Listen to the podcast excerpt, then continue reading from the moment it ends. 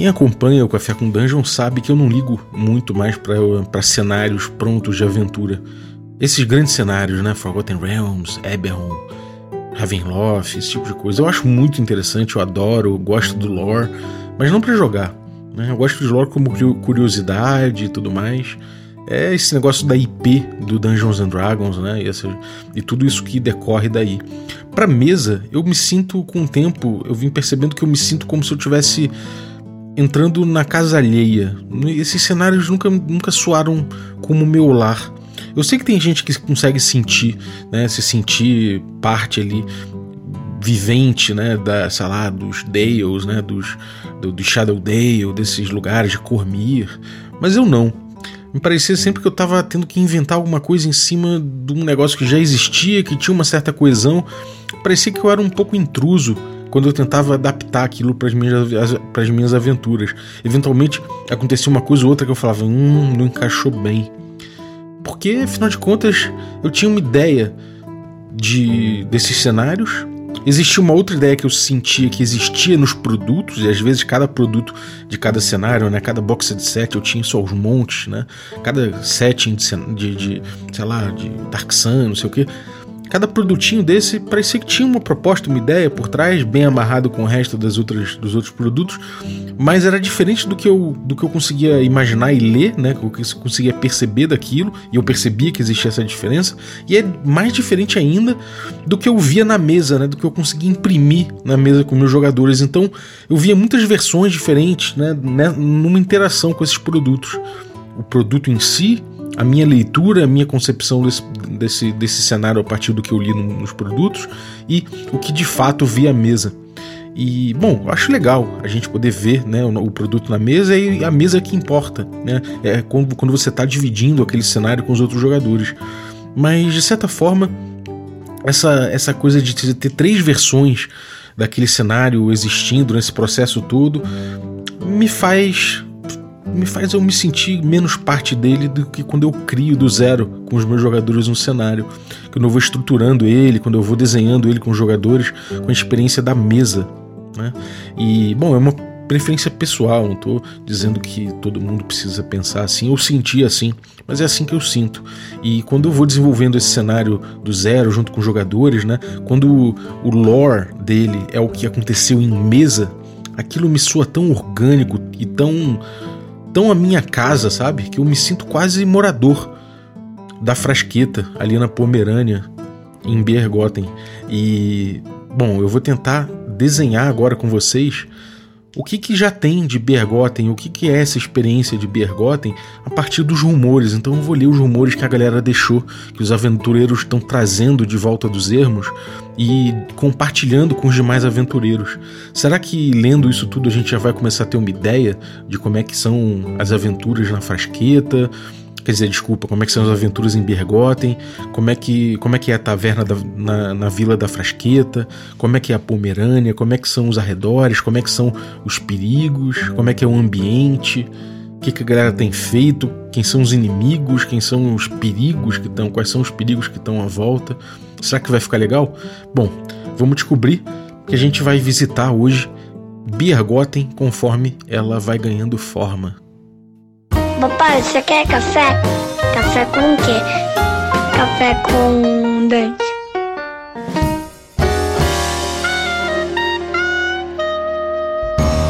Bom dia, amigos do Regra da Casa. Estamos aqui para mais um café com dungeon na sua manhã com muito RPG. Meu nome é Rafael Balbi e hoje eu estou aqui bebendo uh, o meu café Ovelha Negra tranquilamente, com os pés para cima, apoiados num barril enquanto eu sento aqui na mesa do lado de fora da Taverna da Frasqueta nesse dia aprazível, vendo as pessoas trocarem rumores entre seus dentes, assim, baixinho, falando e confidenciando alguns segredos de oportunidades que elas possam ter visto nos ermos, né? E eu tô curioso para ver qual de repente pode ser minha próxima empreitada. Se você quiser beber um café como o meu, Ovelha Negra, que é um café delicioso, feito por pequenos produtores, agricultura familiar, torrefação própria, nada industrial, não é, não é uma escala industrial, então você não tem impurezas nesse café. E é um café que não é caro, não, é um café especial, artesanal, mas não é caro. E você pode é, beber ainda mais barato indo em ovelhanegracafés.com.br e utilizando o cupom Dungeon Crawl, tudo maiúsculo. Se você quiser um cupom ainda melhor, picpay.me barra café com dungeon, torne-se um assinante do Café com Dungeon, ajude seu podcast. E, bom, além disso, você vai participar de um grupo de Telegram com muita gente maneira trocando ideia de RPG, inclusive vários times que entraram em Biergoten, né, que entraram nos ermos, explorando os, os jazigos dos titãs, são membros do Café com Dungeon. A gente troca muita ideia sobre Biergoten lá. Além disso, você recebe conteúdo extra, participa de sorteios dos nossos parceiros e ajuda muito a gente a bater as próximas metas, a melhorar o conteúdo, a expandir o conteúdo. Então vai ser muito legal ter você como assinante. Cola aí e vem fazer parte dessa comunidade que joga junto. Bom, vamos lá, vamos, vamos dar uma passada agora pelos, pelos rumores da frasqueta. Cara exploradora. Há um bom local de acampamento a um dia de caminhada a noroeste da Pomerânia. Antes de cruzar o Rio das Viúvas, siga magiando o sentido paredão rochoso quando inclinar. Busque uma laje convexa em formato angular, a uma, um fogareiro de rochas com bordalha fresca. Se estiver com cães, as direcione a farejar pelas cinzas. É elevado para evitar a umidade do rio e próximo o suficiente para coleta sem riscos. O recôncavo serve para quebrar vento e chuva, além de abrigar brasas das vistas de predadores noturnos. A laje plana e elevada dá visão panorâmica eh, da região, mesmo sob luminosidade amena. Use o local com zelo. Enterre suas necessidades longe e apague suas brasas para evitar curiosidade de predadores e humanoides no local. Ele pode ser adotado como toca se for descoberto. Importante, o Rio das Viúvas não tem esse nome à toa. Embora pareça calmo, a correnteza é poderosa. Não atravesse nadando. Há um trecho de cruzamento próximo desse local.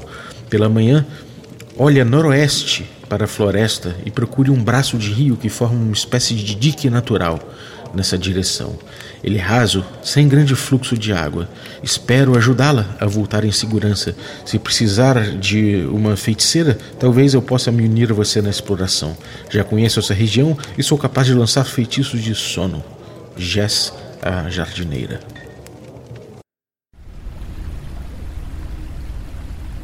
Tem uma cabeça morta que fala norte da cidade. Tá fora do corpo, tá empalada numa lança e tá gritando maluquices e palavrões. Tá falando línguas e não dá benção nenhuma, só fica na maldição. Aquilo é bruxaria. O velho carrasco Lambari já era burro, tá mais burro ainda. Fique longe e cuidado com o barracão. Vi uns bichos de três olhos lá dentro. Mas talvez fosse só o efeito de três canecas da Biergoten. Uh, quem possa interessar, a origem do nome pelo qual os aldeões batizaram a floresta que fica a noroeste da Pomerânia são verdadeiros alvéolos de seda feitos por mariposas gigantes e assassinas. Muitos desses, desses casulos estão vazios e ocos, mas aí ficam mais próximos de, de seus alveários e esconderijos. Suspensos nas árvores, servem como caixões para idiotas que acharam que seria uma boa ideia passar pelo mato sem o devido cuidado. Os insetos usam os corpos como incubadoras para suas larvas nojentas e não ligam para os tesouros desses imbecis as moedas, equipamentos que jazem nos cadáveres dos casulos podem valer a pena o risco da caçada. Leve cordas e um bom escalador, pois os alvéolos ficam a mais de 20 barris de altura. Se você for até a floresta e não terminar dentro de um desses casulos, use uma ânfora ou cantil vazio para trazer a seiva que há dentro da toca desses monstros. Se conseguir abater um deles, remova com cuidado suas grandes e coloridas asas.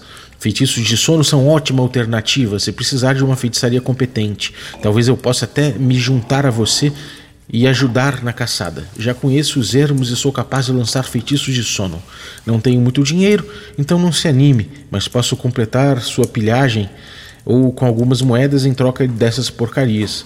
Procure-me na frasqueta durante o desjejum no dia da feira. Jess, a jardineira. Entreouvido na frasqueta. Algumas crianças avistaram um velho maltrapilho, lotado de quinquilharias, do outro lado do Rio da Esperança. Ele estava seco, andando sozinho. não atendeu o chamado, apenas olhou e continuou, pois ele não para. João Finório disse que um anão grande, do tamanho de uma casa, roubou suas duas vacas e fugiu para os montes a oeste, em plena luz do dia. João Finório também é conhecido por beber quantidades formidáveis de cerveja e da pinga fedida de seu Caetano. Chapada dos Queimados. Um grande rubi deu as caras na Vila da Frasqueta. Um explorador relata ter achado uma caverna no coração da chapada recheada de pedras preciosas. Porém, ele voltou sozinho e com uma história bem doida. Uma serpente de fogo gigante residia nas entranhas da chapada e ela queimou todos seus companheiros. Como que ele sobreviveu? Nunca ouvi nada sobre serpente de fogo. Acho que o medo corroeu a cabeça dele. Qualquer coisa, pergunta mais aí. Meu nome é Zequinha Boca Aberta. Ah, sim, a história da menina nos montes.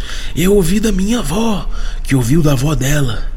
Nos montes, a oeste da Pomerânia, uma menina aparece no alto dos montes, nas noites mais escuras, acenando aos que passam. Alguns dizem que é um fantasma que traz presságios de morte.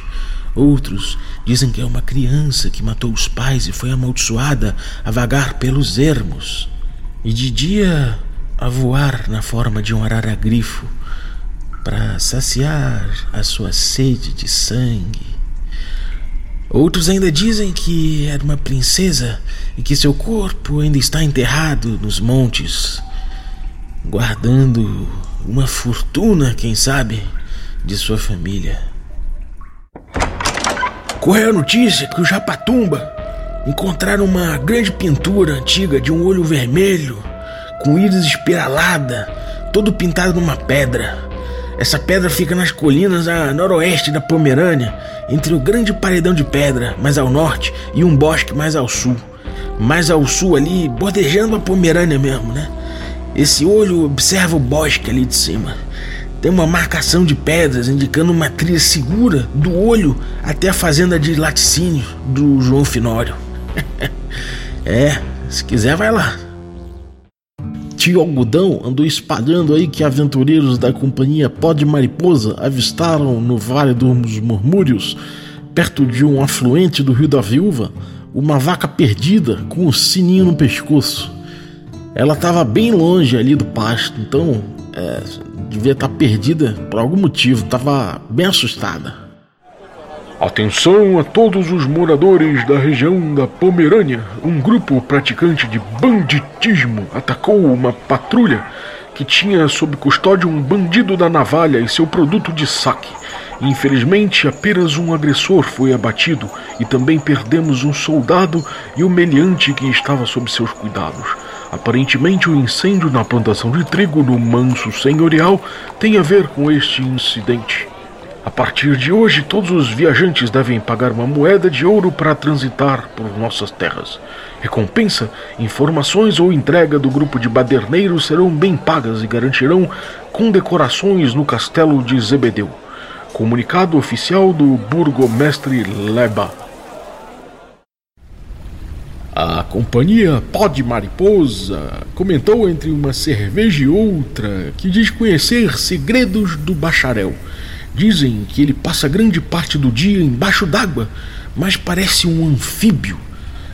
Que coisa estranha. Se você passar por lá, lembre de checar no lago ao lado da torre para ver se ele se encontra submerso. Espalharam os varavales, a boca miúda, que alguém escondeu no rio da viúva, no caminho da floresta do casulo, um tesouro afogado. Maldições, pestes e vinganças podem não recair em quem se meter a revirar o fundo do rio atrás do saque. Encontramos, perto ao bosque, a sudeste da Pomerânia, o alambique onde provavelmente é fabricada a pinga fedida de seu Caetano. Tenham cautela, porque o local é decrépito e seu povo parece extremamente cruel. Ao seguir para dentro do bosque, tendo sempre como referência o Monte Kibi, a sudeste da Pomerânia, encontramos na mata uma elevação no terreno, um pequeno monte, que se contornarmos, encontraremos uma velha picada que leva até uma torre decrépita que vem sendo usada como base por alguns rufiões. Formigas gigantes transitam pelo bosque em torno do Monte Kibi. Elas atacam humanos para comerem suas gorduras. Cuidado com elas, elas têm o tamanho de um cachorro e estão perdidas pela mata. Escondido no, na torre do bosque, no caminho pro Monte Kibi, uma torre já meio abandonada, a gente encontrou um batedor moribundo de um estranho grupo denominado Bando da Unha de Navalha, e por mais que ele tenha se negado a dar informação de onde seu acampamento se encontra, a gente percebeu que não estava muito longe não. É por ali. Tenha cautela, o povo das redondezas ali demonstra muito medo desse povo. Dá para seguir ali pelo, pelo meio da floresta mesmo, como quem vem da, da Pomerânia, e ruma em direção ao Monte Kibe, seguindo reto mesmo. Você chega nessa, nessa, nessa torrezinha contornando o barranco. A Vila da Frasqueta tem novos heróis. Os abençoados, bem-aventurados e generosos aventureiros da companhia Pó de Mariposa conquistaram o coração dos habitantes depois de financiarem dois dias de festa e comemoração, deixando os corações repletos de riquezas e esperança em dias melhores especialmente o sacerdote Porfírio e Toledo, o especialista, que compartilharam com os mais humildes o produto de duas aventuras antes de mais uma incursão em Biergoten, da qual, infelizmente, o segundo não voltou. Em sua homenagem e luto, Jamanda mandou avisar no manso senhorial que o dia de trabalho será guardado em repouso, luto e odes a seu nome. Descanse em paz, Toledo. Os aventureiros da Companhia Capitalista Sem Capital deixaram a frasqueta há cinco dias em direção aos montes, de onde vieram os gigantes que roubaram as vacas do seu finório e não foram mais vistos. Dizem que foram assassinados pelas brutas criaturas, deixando para trás uma dívida de 200 peças de ouro na frasqueta. O mago bacharel no Vale dos Murmúrios vai receber em sua torre um empreendedor de grande importância. Preparativos estão sendo feitos. Badalhoca, seu servo fiel, foi visto ali preparando um banquete e ajeitando o terreno. Há uma latrina gigante na Serra Verde, a noroeste da Frasqueta. Um rei sentado num vaso está marcado com runas anãs que dizem maldição. Ele pode ser visto na encosta, virado para a porção sul, encarando a Frasqueta e a Pomerânia.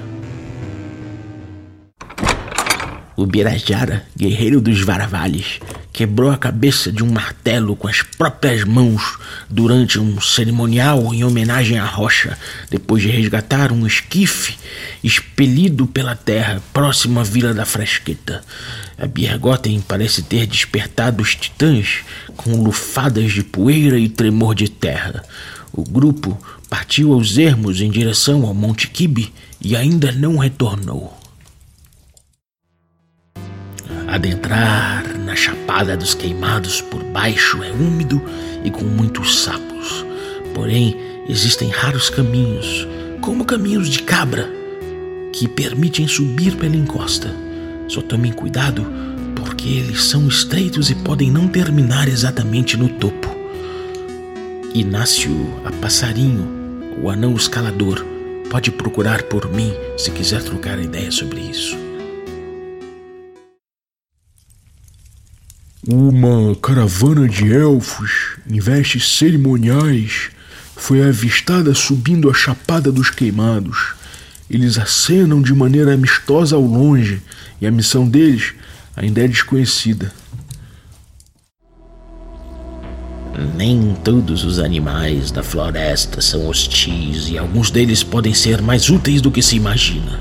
Existem muitas formas de se comunicar com eles espalhadas por aí, inclusive na própria frasqueta. Quando a luz bate no ângulo certo, metais brilham no sopé do Monte Kibe. A civilização ali, no meio da mata.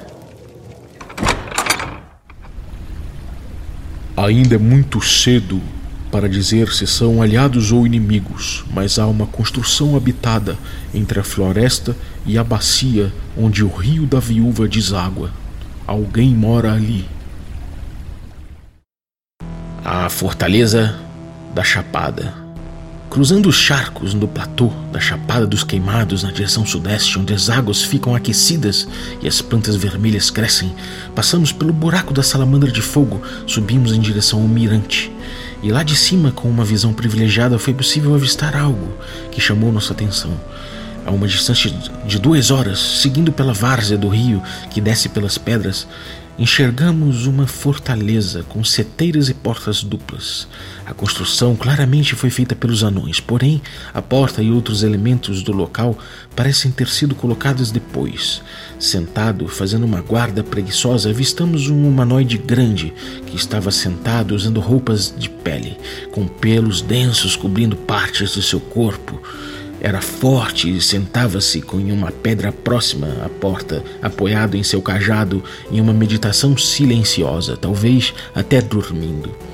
Voltamos no dia seguinte e entramos em combate com guardiões, com o guardião e com cinco homens da tribo dos primatas que ele enfrentava. A luta foi uma loucura.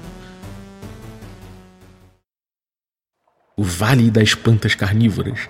Na Chapada dos Queimados, na área dos charcos, encontramos estranhas plantas vermelhas. A princípio, achamos que eram plantas carnívoras normais, mas ao interagirmos com elas, fomos, fomos mordidos. Elas têm fome de sangue. Essas eram pequenas, porém mais para frente, onde as águas dos charcos ficam mais quentes, próximas ali ao paredão de pedra, elas ficam maiores, grandes que nem árvores. Essas plantas parecem perigosas e provavelmente já devoraram criaturas e, quem sabe, heróis desavisados. Com certeza elas valem algum dinheiro, mas a colheita não parece ser das mais fáceis, não. A sombra submersa. Também do alto do mirante, da Chapada dos Queimados, enquanto olhávamos a fortaleza distante, o sol cintilou nas águas ao longe na bacia, ante o grande monte a leste. Para nossa surpresa, uma grande forma submersa se movia e serpenteava. A criatura nadava lentamente com seu grande corpo em forma de serpente. Aquilo me fez ter um arrepio que subiu a coluna. Os pensamentos a respeito da criatura e das possibilidades do que eu encontraria em sua caverna submersa ainda me atrapalham as noites de sono. Naquele dia, achamos que era o fim. A noite começava a cair e ainda estávamos muito longe da segura frasqueta. Estaria mentindo se eu dissesse que não vacilei em alguns momentos, passando novamente perto do grande buraco que servia como covil da salamandra da Chapada dos Queimados. Guiados por Cosmo, nosso pequenino, saímos em busca de abrigo. Não teríamos tempo para voltar, pois, por mais assustador que fosse, teríamos que passar a noite nos ermos.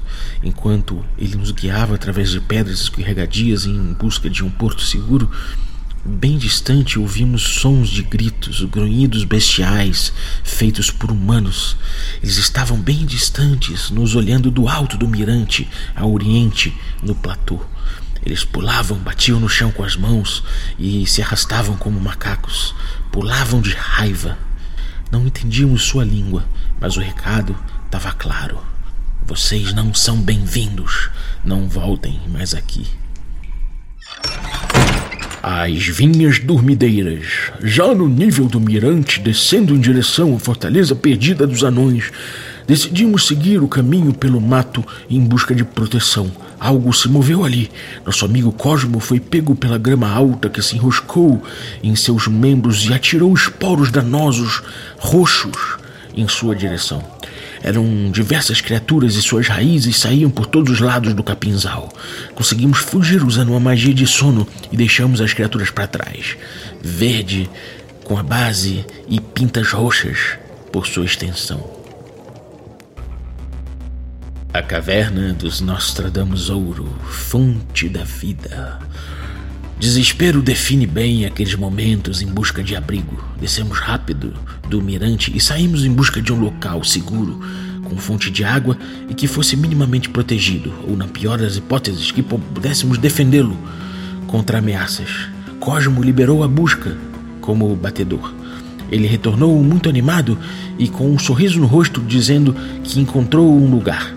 No paredão sul da chapada, a oeste das poças de água morna, colado na pedra do outro lado do charco, encontramos uma caverna. Para chegar lá, nós tivemos que descer através das cordas, pois a entrada da caverna estava em uma área abaixo do nível que estávamos.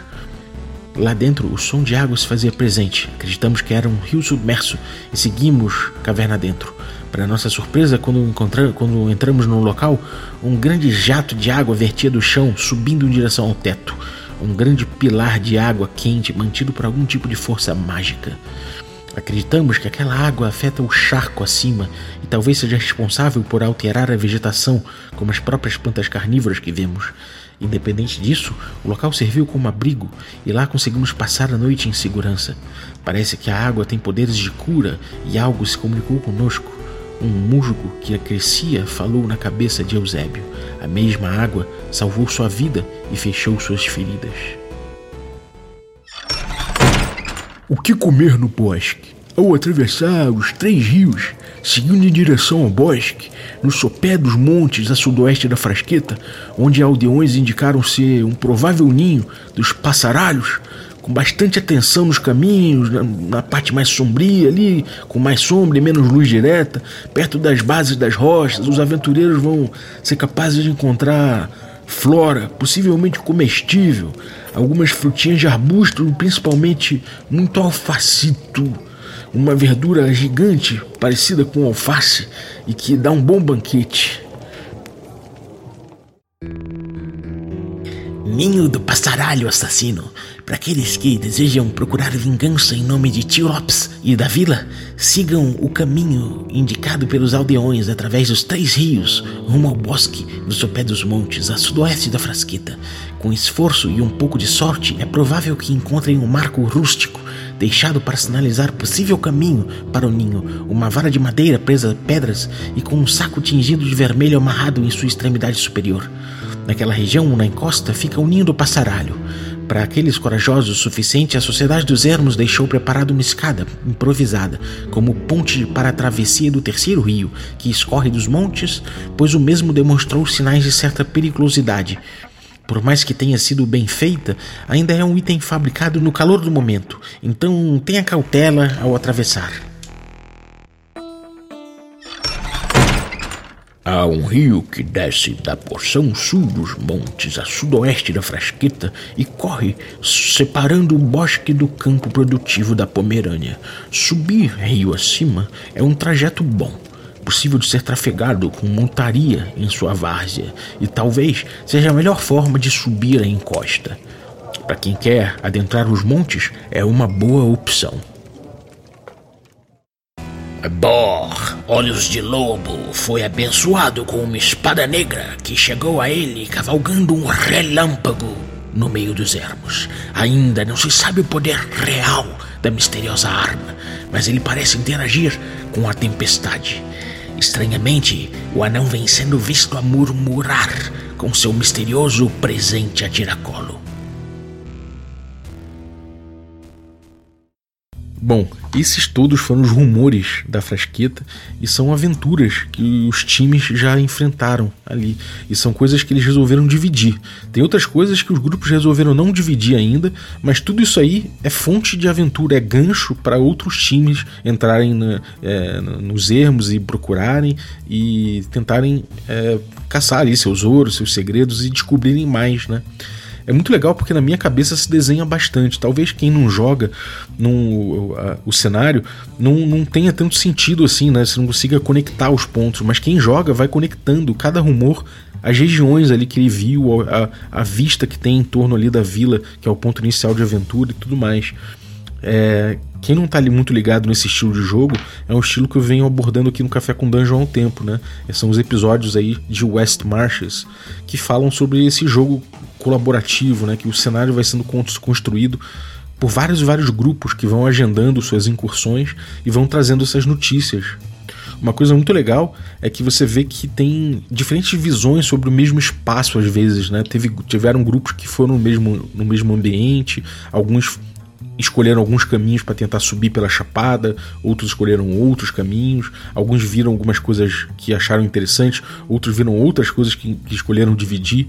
Então a gente vê que o mesmo ambiente tem muitas coisas, muitas possibilidades de aventura, e para mim fica claro também o quanto que o jogo tem sido contemplativo para os grupos, né? Depois que eles vão descrevendo e eles vão dando noções espaciais, assim, de onde estão as coisas, e que quando você está jogando, né, o, o Hexcrawl que a gente está propondo aqui, essa navegação pelo terreno faz muito, faz muito sentido, né? Quando você se conecta com esses rumores, porque você vai olhando visualmente e vai relembrando onde é que estão as coisas e tudo mais. É, esses rumores não precisam ser, às vezes, rumores de onde tem um tesouro exatamente, mas às vezes são coisas que parecem é, falando assim que não são importantes, mas que são, que são valiosas demais para quem está enfrentando o, os ermos. Por exemplo, você dizer que tem um rio que sobe uma encosta e é um, um caminho tranquilo de você subir até os montes, pode salvar vidas, né? É, pode aumentar o ritmo de viagem e isso por si só evita encontros, encontros randômicos, né? Então você tem ali algumas possibilidades de ajuda né, mútua entre os grupos. E é muito legal como esse cenário vai se desenhando, como esse cenário vai se criando de forma muito orgânica, né? É, para mim tem sido bem delicioso jogar Bergotten, visitar esses locais com, com, com todos esses grupos. E é legal ver que a gente já tem aí, sei lá, seu, nossos 12 grupos, talvez. 12, 13 grupos, né? Eu acho que a gente tá no grupo 12 já. E a maioria dos. dos no, no, quase no, só, só uma pessoa participou de mais de um grupo. Não, na verdade, duas pessoas participaram de mais de um grupo, mas de forma geral são todos jogadores diferentes entre si, com experiências diferentes, mas sempre em cima do mesmo cenário, da mesma base e dos mesmos segredos que estão rodando em volta ali. É legal ver que o grupo ainda não extravasou um primeiro, uma primeira, um primeiro raio em torno da zona inicial e já tem bastante coisa aí, né? E ainda tem coisa a ser descoberta. Você vê que os grupos trocam rumores e tudo mais e vão explorando esses locais ainda para ver o que, que tem pela frente. Então, pô, é, tem talvez aí anos e anos de campanha ainda se quiser e, e mais à frente. É, talvez o marco de fim da campanha seja quando o, tesouro, o XP, né, tanto por tesouro quanto por descobertas nos ermos, forem cessando. Mas parece que a gente ainda está é, no iníciozinho, né, engrenando nas zonas iniciais começando agora a entender as dinâmicas e tudo mais. Mas é muito gostoso ver que a gente está criando o nosso próprio cenário, que a gente está fazendo ele de forma orgânica e dividindo ele com as, com as pessoas. É muito gostoso ver isso acontecendo. Se você quiser participar também de Biergoten, vai lá no biergoten.blogspot.com, vou deixar o link na descrição do episódio para você chegar lá e ver como você pode participar. Pode ser streamando, pode ser fora de stream. A gente agenda um dia aí e ver como é que funciona. Daqui a pouco a gente vai ter mais mestres chegando, né? Bruno Cobb aí tá, tá estudando com a gente como é que, como é que faz esse, esse, esse rolê. O Chico, o Chico não, desculpa, o João Burlamac também vai dar, um, vai dar uns takes aí, então vai começar a mestrar também. E vai ser legal, cada vez mais gente trabalhando nesse cenário e fazendo ele emergir. Né? Agora a gente está começando a ter lore. O nosso lore são esses rumores aí, e são as aventuras vividas. É muito legal poder ver isso aí é, frutificando e, e se estruturando, né? gerando nosso próprio cenário. Então é isso, espero que tenha curtido. Muito obrigado você que ficou ouvindo a gente até agora, valeuzaço aí pelo teu, pela tua audiência e obrigado também você que torna possível essa aventura, os nossos assinantes, a galera Café Expresso, né? E aí vou agradecer aí especificamente o, o João Luiz de Carvalho, muito obrigado pelo teu apoio. Agradecer também o Gabriel Gomes Junger Lumbreiras, também nosso nosso nosso aventureiro de Bergotten aí. Pô, valeu, Gabriel. Obrigado aí pelo teu, obrigado pelo teu apoio. E agradecer também aos nossos assinantes Café Gourmet. E aí são eles o Erasmo Barros, o Bruno Cobb, a Pati Brito, o Adriel Lucas, o Diego Sextito, o Rafa Cruz, o Abílio Júnior, o Denis Lima, o Marcelo Craven, o Jean Paz, o Rodrigo Avelino Rosa, o Francioli Araújo, o Rafa Mingo, o Rafa Garotti, o Léo Paixão, o Caio Messias, o Pedro Cocola, Erasmo Barros, o Tito Lima, o Jarbas Trindade, o Marcos Paulo Ribeiro, o Germano Assis, o Playmo Lens e o Rodrigo de Lima Gonzalez, o Ney da Guilda do Ney. Galera, muitíssimo obrigado pelo apoio, um abraço e até a próxima.